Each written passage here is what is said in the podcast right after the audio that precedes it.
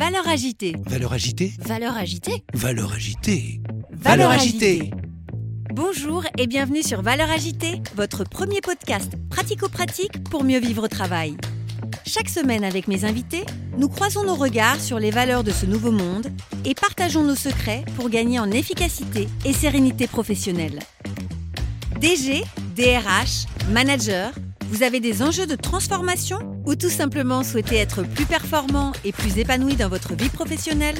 Alors ce podcast est fait pour vous. Je suis Magali Auger, DRH et DG depuis 20 ans et coach professionnel certifié. Curieux d'en savoir plus? Demandez-moi en contact sur LinkedIn et rendez-vous sur vos plateformes préférées. Aujourd'hui, les techniques de grosse marketing, elles te permettent tout simplement de gagner en efficacité dans ta spécialité. Bonjour et bienvenue sur ce deuxième épisode avec Caroline Mignot, la reine du gros marketing. Sur le premier épisode, elle nous a révélé l'actualité de Refer et de Richmaker et a partagé avec nous sa naissance en tant qu'entrepreneuse. Aujourd'hui, nous allons découvrir son mindset de battante, mais aussi l'apport que peut avoir le gros marketing à la fonction ressources humaines. Et pour commencer, une première question. Comment arrive-t-elle à gérer le stress en tant que chef d'entreprise? Franchement, j'ai pas beaucoup de stress, Magali. Euh, j'ai plein de défauts, mais il y en a un que j'ai pas, c'est je suis pas du tout mal dans ma peau. Je suis tout le temps, je me réveille le matin, j'ai la patate, et il y a un truc qui, je pense, me permet d'être très heureuse aujourd'hui, c'est que je suis complètement détachée de mes activités professionnelles, dans le sens où, si demain mon podcast s'arrête, mon LinkedIn est fermé, Refer met la clé sous la porte, Richmaker fait banqueroute, quoi qu'il arrive, Magali, moi, tant que mes proches sont en sécurité, que je ne suis pas malade, que j'ai mes deux jambes, euh, mes deux bras et, euh, et, mon intégrité physique pour pouvoir faire des choses, euh, je me relèverai, j'aurai la volonté de le faire. Voilà, aujourd'hui, honnêtement, j'appelle ça des problèmes de riches. Tu vois, le stress, en tout cas mon stress en tant que dirigeant, je me dis toujours, j'ai de la chance d'être où je suis. C'est un luxe d'avoir tout comme ça, d'être en bonne santé, d'être bien entouré. Voilà comment je balaye le stress quand j'ai des problèmes. J'arrive à me dire, je mets ça en perspective et je me dis, c'est des problèmes de riches. Et, euh, et c'est comme ça, je pense que, que, je passe outre, tu vois, c'est vraiment... Et ça m'a demandé des années, mais c'est ce travail de gratitude que tu fais envers toi-même et envers les autres, ça permet vraiment d'éponger euh, beaucoup. Est-ce qu'il y a une petite phrase que tu te donnes pour te redonner du peps quand tu es, euh, es, un peu down? Ah, J'en ai plein. Déjà, j'adore sharing is caring. Aux États-Unis, tu vois, on m'a vachement appris la, la culture du partage, euh, moi, j'ai grandi, euh, mes parents, c'était un peu l'auberge espagnole à la maison, on est très partageurs. Dès que tu ouvres un paquet de gâteaux, même si tu es dans le TGV Wigo, euh, tu en proposes à ton voisin. je rigole parce que l'autre jour, j'ai pris le train et je, je venais d'acheter des fraises. Je l'ai proposé sur le carré, là. Et effectivement, j'ai noté que ça ne doit pas être courant parce que les gens sont toujours très surpris et se demandent mais pourquoi ouais. elle m'offre des fraises? Et en même temps, c'est ouf, Magali, tu m'entends souvent le dire, mais c'est l'effet papillon, ça j'y crois beaucoup. Donc on m'a toujours appris vraiment à, à, beaucoup partager, alors que je suis enfant unique. Hein. Mais mes parents ont toujours eu cette culture, un peu tout le monde était bienvenu. Il y avait tout le temps des gens à la maison, ils ont des amis très différents. Il y a, il y a eu ça. Pour ne pas partir dans tous les sens, premier truc, c'est sharing is caring. Genre, plus tu offres, plus euh, en fait tu, tu, tu donnes d'amour euh, aux gens, plus tu partages, plus tu donnes Mhm. mmh. d'amour. Mmh. Et euh, le deuxième truc, c'est l'effet papillon. Et, et l'effet papillon, tu viens de le décrire en fait. C'est ce petit geste qui fait que oui, les gens sont surpris, mais c'est pas parce que les gens sont surpris qu'ils sont en rejet. Ils sont aussi en surpris parce que ils sont aussi surpris parce que la gentillesse est devenue assez rare. Et faites l'exercice de un sourire dans le métro, c'est tellement contagieux. Quand vous souriez à quelqu'un, vous allez voir, il va être surpris, mais en fait, il y, y, a vraiment 90% de chances pour qu'il vous rende le, sou le sourire. Et, en fait, au début, il va être surpris et, en fait, il va passer une meilleure journée. Et tu vois, parfois, y a, imaginons, il y a une guichetière euh, qui, a passé une mauvaise journée, elle me reçoit un peu, tu sais, je vais acheter des tickets de métro et genre, elle me reçoit un peu, euh, je sens qu'elle n'est pas contente et tout. Essayez de lui dire, oh, j'adore vos boucles d'oreilles. Quelqu'un vous agresse un peu ou quelqu'un est pas sympa avec vous, essayez en fait le pouvoir de la gentillesse, l'effet papillon. Vous allez voir que ça inverse complètement la carte et le territoire de la personne d'en face.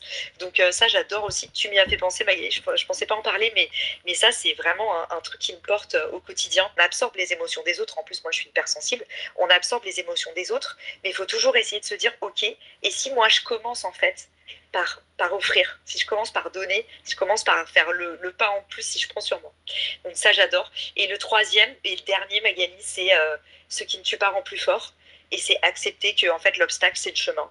Et une fois que tu as ingéré ça, euh, franchement, tu es, es, plus fort et plus heureux. Et comment tu penses qu'on peut mettre ça en œuvre dans l'entreprise, en tant que manager, en tant que dirigeant, en tant que chef d'entreprise? Franchement, de façon pratico-pratique, qu'on aime toutes les deux, ne serait-ce que d'avoir ces objectifs sous les yeux, c'est hyper puissant. Dans l'ésotérisme, ils appellent ça la loi de l'attraction. Euh, dans l'entrepreneuriat, on peut dire c'est le karma. Et, euh, en fait, euh, dans l'enceinte de l'entreprise ou du grand groupe, avoir juste vraiment genre ces objectifs sous les yeux, les KPIs, ça va faire que ça va. En fait, c'est comme si tu faisais de la visualisation toute la journée, Magali. Et je trouve ça hyper puissant de dire, tu vois, dans les bureaux des entreprises, on va se mettre l'objectif, le milestone de la semaine ou du mois sous les yeux. Quand je bossais chez Geodis dans le transport routier, euh, j'étais en com et on avait fait ça dans les bureaux en fait. On avait des, écrans, euh, euh, tu sais, de, des écrans de télévision et on mettait en fait les chiffres du social media et les milestones des équipes, les célébrations de la semaine passée et les objectifs de la semaine suivante. Et le fait de voir ces objectifs, c'est un petit geste tout bête qui va rien vous coûter, mais essayez de mettre un post-it sur votre ordi avec votre objectif du jour, de la semaine, du mois et vous verrez à quel point avoir votre objectif sans arrêt sous les yeux, eh ben, ça va faire arriver de belles choses. Et est-ce que tu ne crois pas que dans l'entreprise, ça peut être une manière aussi de mettre la pression? C'est une bonne. Euh, j'adore. J'adore Magali, t'es pas coach pour rien. Euh, c'est vrai, c'est vrai que tu as raison. En plus, moi j'ai la déformation la, culture américaine, c'est vrai que c'est un peu militaire. Euh, ça, je m'en suis rendu compte en rentrant en France. Je bossais tellement plus que les autres. Je me disais, genre, oui, je, en fait, c'est vrai que c'est une culture où ça peut être pressurisant. En fait, c'est toujours pareil, Magali. Je pense que ça dépend la façon dont tu, tu ressens ton travail. Et en fait, pour moi, les objectifs, c'est quelque chose d'excitant parce que je m'épanouis dans ce que je fais et que c'est des objectifs qui sont, qui sont validés par moi-même, c'est-à-dire que c'est réaliste si on est dans un environnement d'entreprise et qu'en fait ton manager te met des objectifs sans que tu fasses partie du process. Donc en fait, c'est des objectifs qui sont fixés par lui de façon, euh, tu vois, complètement arbitraire, peut-être difficilement atteignable, donc tu te sens rabaissé. Alors ça, effectivement, euh, je suis complètement d'accord avec toi. Des objectifs au travail, c'est pas forcément euh, du quantitatif. Hein. Ça peut être aussi cette semaine, je veux avoir fait des belles rencontres. Cette semaine, je veux avoir développé un projet créatif tu vois, c'est pas forcément euh, des, en fait, c'est pas forcément des métriques. Euh, c'est pas avoir gagné 10 clients. Hein. Moi, j'ai des objectifs parfois. Là, j'étais au Web Summit et à la fin du Web Summit, je me suis dit, je veux faire un épisode de podcast qui déboîte avec que des gens trop cool que j'ai rencontrés. En fait, tu vois, les objectifs, t'es pas obligé de te dire que c'est un truc coercitif. Euh, pour moi, un objectif, c'est vraiment genre, dans le sens très lumineux du terme, un truc qui te porte et c'est une direction en fait, tu vois, c'est une perspective. Et du coup, c'est quoi les critères pour fixer un bon objectif pour un salarié?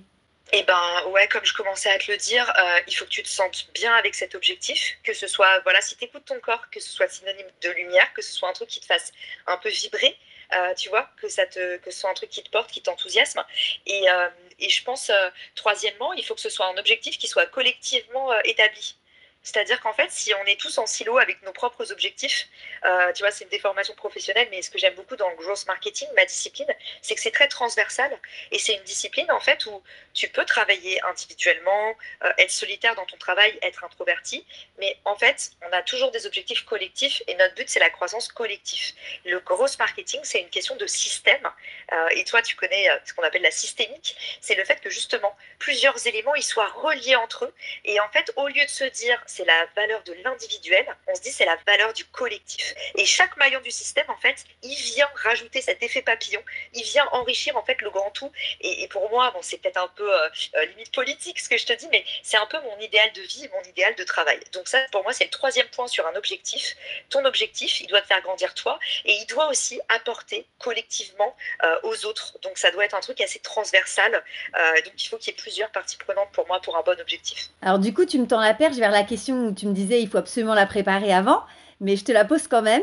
C'est comment effectivement le gros marketing peut euh, rénover, euh, renouveler la fonction ressources humaines? Alors déjà, alors c'est vrai que ça c'est la question à 1000 euros Magali. Euh, on balance tout pour tes auditeurs. On leur dit carte sur table. Magali, une heure avant, elle m'a envoyé le thème et elle m'a dit comment placer le growth marketing au service des ressources humaines. Et du coup, j'étais en train de déjeuner et je me suis dit, ouais, mais Magali, je vais, si je te fais un truc comme ça, pas préparé, ça va pas être bon. Euh, écoute, du coup, je vais te répondre un peu à chaud. Euh, déjà, le growth marketing, je pense qu'il y a des techniques de productivité qui sont par exemple liées euh, à l'automatisation, qui, qui peuvent te permettre en fait de faire mieux ton travail dans les ressources humaines, du genre. Euh, aujourd'hui, utiliser le growth marketing, donc des stratégies de croissance, euh, pour aller chercher et recruter des talents euh, en batch, bah, c'est un super moyen de faire baisser tes coûts d'acquisition, c'est-à-dire tes coûts de recrutement le gros marketing, ça peut te permettre de gagner en efficacité pour aller recruter plus facilement des talents. Les identifier, par exemple, tu peux utiliser des outils comme LinkedIn, mais aussi bah, les contacter et tout ça bah, en batch pour justement pas faire des actions individuelles, mais gagner en efficacité en reproduisant euh, ça un peu à l'échelle, c'est-à-dire euh, bah, voilà, envoyer 50 euh, messages pour dire aujourd'hui je cherche quel type de talent, est-ce que tu connais quelqu'un à me recommander ou quoi ou quoi ou qu'est-ce. Donc ça c'est la première chose. La deuxième chose pour moi, le gros marketing, ce qui est intéressant et ce que ça nous apprend, c'est que tu peux aller chercher plus de frugalité dans tes actions. C'est-à-dire, en fait, le retour sur investissement, c'est pas toujours une question d'argent. C'est aussi le temps que tu mets à faire les choses. Et je pense que dans toutes les disciplines qu'on traverse, que ce soit les RH, euh, le account management, quoi, quelle que soit la discipline dans laquelle tu travailles, aujourd'hui, tu as intérêt à ramener plus de frugalité, c'est-à-dire essayer de soustraire et faire moins de choses au lieu de faire plus. Donc, par exemple, imaginons que demain, euh, je mette en place une euh, stratégie grosse marketing pour ton département RH. Je vais regarder où est-ce que tu passes le plus de temps, qu'est-ce qui te rapporte le plus de valeur? Tu vas faire un peu la loi de Pareto pour mhm. regarder en fait comment est-ce que tu peux optimiser tes actions pour aller chercher le plus avec le moins. J'ai beaucoup appris hein, depuis 3-4 euh, mois sur les questions de grosse marketing. Comme je te disais, je, je sors de mon formol. J'ai compris aussi qu'il y a l'idée de mettre, on va dire, le client final au cœur de la réflexion, en fait, d'aller se tourner vers c'est quoi son besoin, c'est quoi son point de souffrance et euh, comment je peux lui proposer un, service qui corresponde à son besoin. J'imagine que ça, on peut peut-être euh, le transposer dans l'entreprise vis-à-vis des salariés, en fait. On peut replacer aussi les salariés au cœur du système et d'aller euh, identifier peut-être eux-mêmes c'est quoi leur point de douleur. Je me dis, il y a peut-être une transposition possible. Je sais pas ce que tu en penses. Bah, tu as tout dit, Magali. Honnêtement, je pourrais t'en parler pendant des heures, mais il y a quelque chose que, qui transparaît, qui est très vrai dans ce que tu dis. Notamment, c'est le travail d'audit et de se rapprocher. En fait, moi, le terme audit, tu sais, ça vient du latin audire, écouter, entendre. Et je pense que on est euh, dans le monde du travail, on, est face à une crise parce qu'on ne s'est pas écouté pendant des années et qu'aujourd'hui on est en train, euh, via des problématiques de marque employeur, tout ça, de se rendre compte que on doit appliquer des logiques justement customer-centriques envers ses talents, envers ses équipes. Euh, sinon, les, les boîtes de demain ne pourront pas se développer. Dans ce second épisode, Caroline a partagé avec nous ses trucs et astuces pour garder un moral d'acier en toutes circonstances. Elle nous a donné ses critères pour fixer un objectif motivant à ses collaborateurs et pour avoir toujours un environnement de travail stimulant. Grâce à elle, nous savons maintenant comment le gros marketing peut renouveler la fonction ressources humaines pour le bien-être de tous. Je vous donne rendez-vous tout de suite pour le troisième épisode où on va parler développement personnel. Vous avez aimé cet épisode? Donnez-lui 5 étoiles sur votre plateforme de podcast préférée.